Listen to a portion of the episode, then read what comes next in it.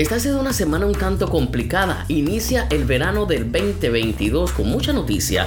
Fíjese que todavía las temperaturas rompiendo récord en gran parte de los Estados Unidos y se está sintiendo bien fuerte alrededor del mundo. También los incendios forestales en Arizona que han consumido 18 mil acres o más, según reporta The New York Times. También en Houston han reportado la muerte de un menor de 5 años. Al parecer fue dejado abandonado, olvidado dentro de su vehículo. Así es que le están recomendando las personas no dejar a los más vulnerables dentro de los vehículos, llámese niños, ancianos y sus propias mascotas. Ocurrió esta semana también el terremoto más grande en los últimos 10 años. Afganistán, muy cerca de Pakistán, 5.9 grados. Se habla de mil muertos. Anterior a este, bien fuerte fue el de Haití en el 2010, donde murieron aproximadamente 2.000 personas. En este caso, la situación quizás se complicará un poco para los talibanes, quien gobiernan en este momento Afganistán después de que el presidente Biden retirara las tropas estadounidenses.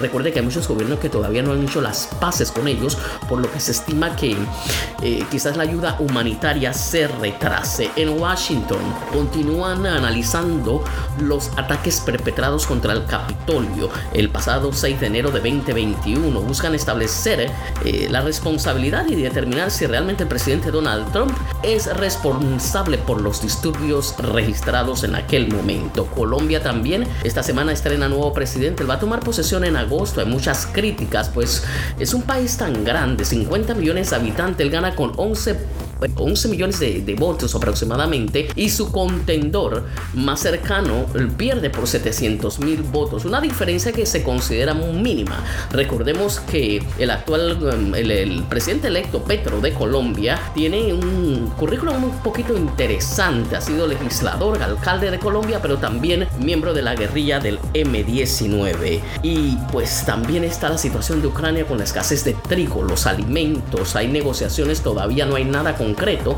eh, ya que el Mar Rojo está cerrado por Rusia, pues lo que se está estimando que pueda transportarse esta carga mm, en ferrocarriles o también eh, puede ser eh, carretera, ¿no? En Ecuador, la Confederación Nacional Indígena lleva días protestando por las políticas de su presidente Guillermo Lazo y ellos esto, se han tirado a las calles, también protestan por el alto costo de la vida. Hasta aquí el mundo en tres minutos. Les habló Ana Elena Sánchez.